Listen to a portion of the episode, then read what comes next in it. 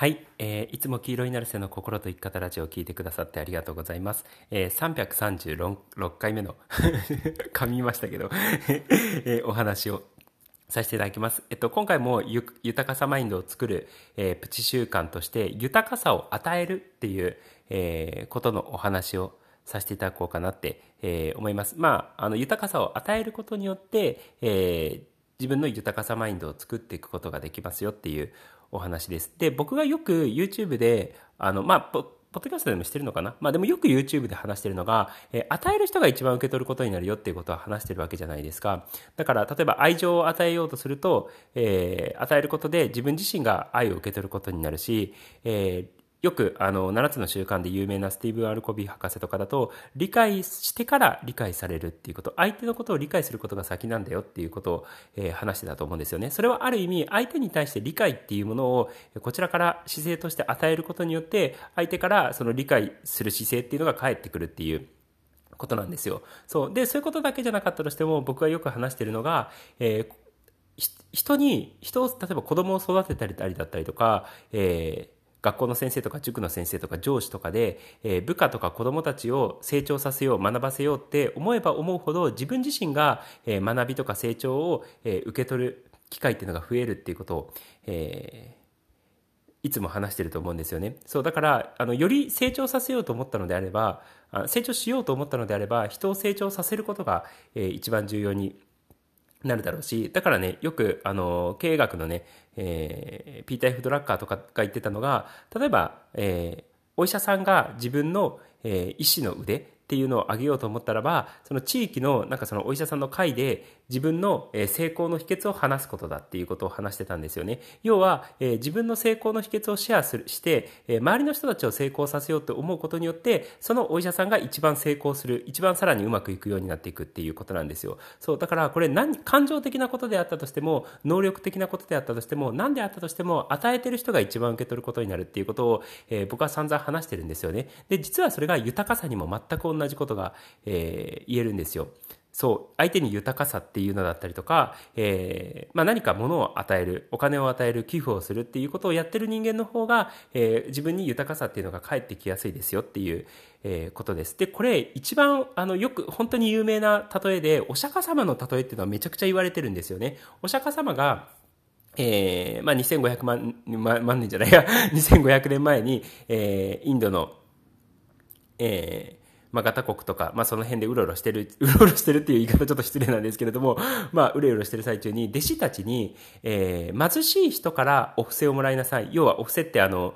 あの、当時、お坊さん、まあ、まあ、当時だな、あの、今の日本の仏教は全然違うんですけれども、当時のお坊さんたちっていうのは、もともと一門の足なので、あの、お粥みたいなのをね、あの、民間の人たちに、えー、なんつうの、もらもらってたんですよ。そう。で、あの、食べ物を、えーいただくっていう習慣があったんですよね。で、それは、なんでいただくのかっていうと、あの、自分たちが物がないからっていうよりは、えー物を寄付させるために、寄付することによって豊かになってもらうために、えーお布施っていう、なんつうの、行みたいのがあったんですよね。で、お釈迦様が、えー豊かな人たちではなくって、えー貧しい人たちから、えー高貧しい人たちに、えー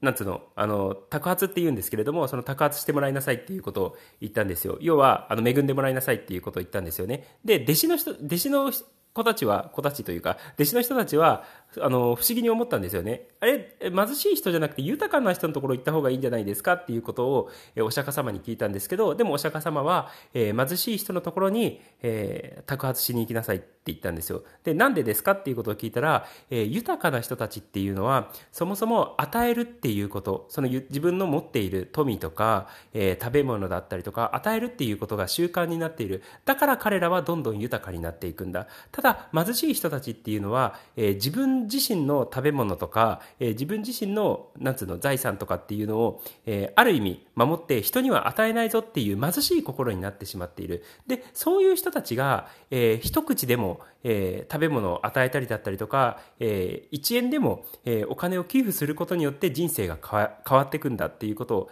えーお釈迦様は話したんですよね。そう、つまり、えー僕、その、お坊さんたちっていうのは、あの、物をもらうために、食べ物をもらうために、えー、托発とか、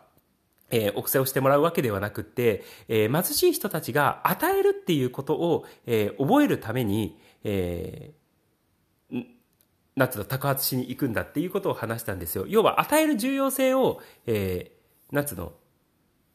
気づいてもらい、かつその与えることを実行してもらうために、えー、やってもらう。で、しかも、その与えるっていうことを学ぶべき人っていうのは、豊かな人たちではなくて貧しい人たちなんだっていうことを、えー、言ってたんですよね。豊かな人たちはもともと与えるっていう習慣があるので豊かになっていったっていうことなんですよ。で、もちろん、あの、与えるものっていうのはいろいろあると思うんですよね。たあの、食べ物なのかもしれないし、お金なのかもしれないし、物的なものなのかもしれないし、お坊さんたちとかで言うと、えー、悟りとか教えを与えてるわけじゃないですか。何かしら自分がギブできるもの、えー、与えることができるものを与えていってると思うんですよ。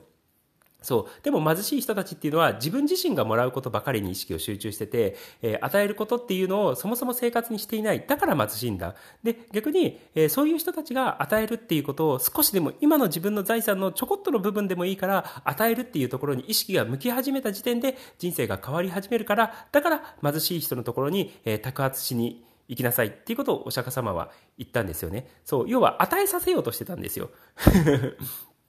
そう、与えるっていう習慣を身につけさせようとしてたっていうことなんですよね。そう。で、これが実はお金にも全く、まあ今の話の流れからしたら当たり前なんですけれども、えー、お金に全くに同じことが言えて、で、えっと、もともと仏教では、えー、まあ、日本の仏教では、えー、お布施っていう言葉があるわけじゃないですか。で、海外でも、あの、海外というかアメリカとかでも寄付の文化っていうのはすごく、えー、あると思うんですよね。なんか、あの、自分のあの財産のいくつかを、えー、慈善団体に寄付したりだったりとか、まあ、今でも募金活動とかいっぱいやってるわけじゃないですか。そう。で、そういうふうに、で、あの、生徒さんで面白い人がいたんですけれども、あの、ちょこっとでもいいで、いいから寄付すると豊かな気持ちになるよっていうことで、まあ、コンビニでね、そのお釣りをちょこっと、その募金箱に入れるっていうことを、えー、やってて、確かに、あの、もう、数十円とかの小銭であったとしても、えー、募金箱に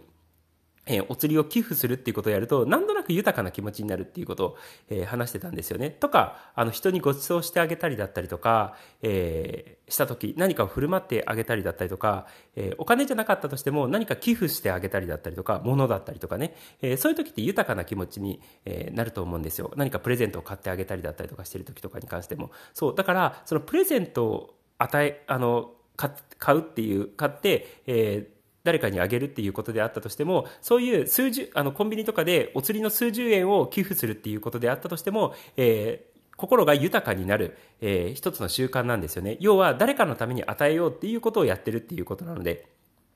そう。だからね、あの、その豊か、豊かさマインドを作る、えー、プチ習慣として、えー、実は言うと寄付なんですよ。寄付、募金。で、あの、募金お金である必要はないです。えー、お金であってもいいけど、お金である必要もないです。自分の、えー、ものの中、もの、持ってるものの中で、えー、誰かに、の役に立つ、誰かに喜んでもらえるものを、え、寄付するっていう形でもいいかなって、え、思います。とにかく、え、お金だ、お金を募金したりだったりとか、物を寄付したりだったりとかすることによって、その時に自分のハートがどういうふうに感じるのかっていうことをね、よく感じるといいかなって思います。もちろん人に食べ物をおごるとか、ご馳走するとかっていうことでもいいですよ。で、そういうことをやってってる時に、あ、豊かな気分で今いられてるっていうことそのものがすごく重要なので、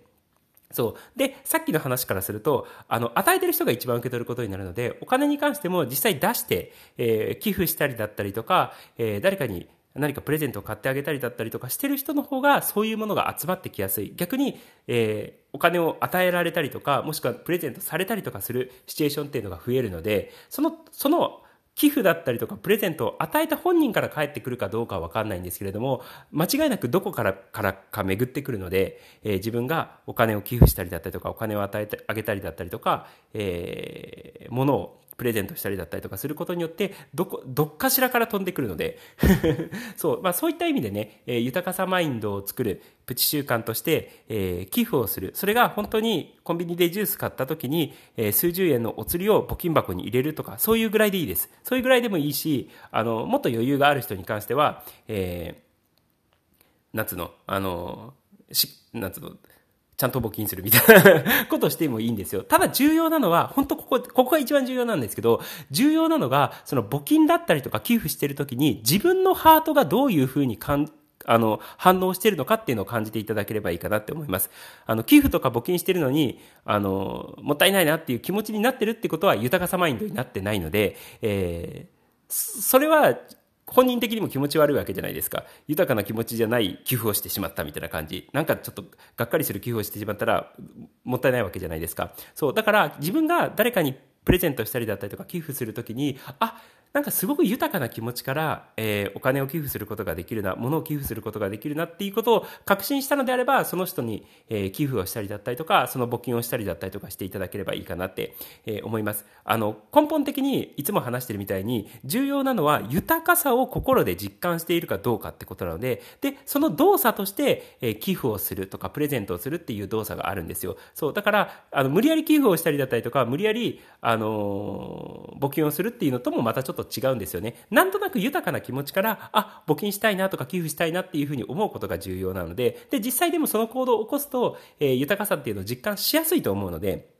事実そういうことをしてる人の方が豊かになっていくので、そう、だから、あの、まあ、豊かさマインドを作るプチコツとして、えー、寄付したり、募金したり、えー、していただければいいかなって思います。それが数十円とか数円とかであったとしても、えー、全然大丈夫です。あの、今できるところから寄付とか募金っていうのをするっていうのをやっていただければ、特に、あのね、自分にあんま得がない、得がなくって、あの、なんか、あの、見返りを求めずに、ただ本当に豊かな気持ちで、えー、寄付とか募金ができるとすごくいいのかなって、え、個人的には、え思います。僕自身がね、自分で寄付するときに、えお金であったとしても、物であったとしても、寄付するときのルールっていうのを、えー、2つ決めてるんですよ。で、1つは相手が喜んでくれること。寄付することによって相手が喜んでくれること。で、2つ目は寄付することによって自分の心が満たされること。この2つのルールっていうのを自分で作って、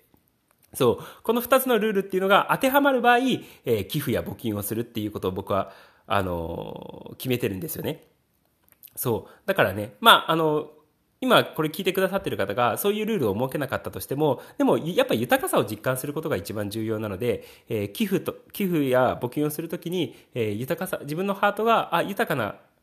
えー、実感があるのかなっていうことを、えー、心にこう、心と対話して感じながら、あ、豊かさ実感できるって思ったのであれば、ぜひ寄付とか募金をしていただけると、えー、いいかなって、えー、思います。やってみると本当に、あの、豊かな気持ちになると思うので、えー、本当に数円とか数十円とかでもいいので、えー、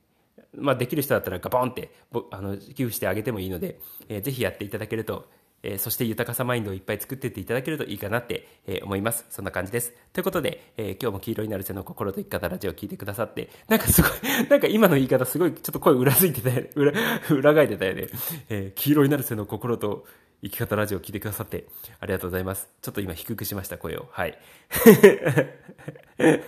どうでも、どうでもいいっていう風に思われちゃうかもしれないんですけれども、まあそんな感じです。ということで、えー、いつもありがとうございます。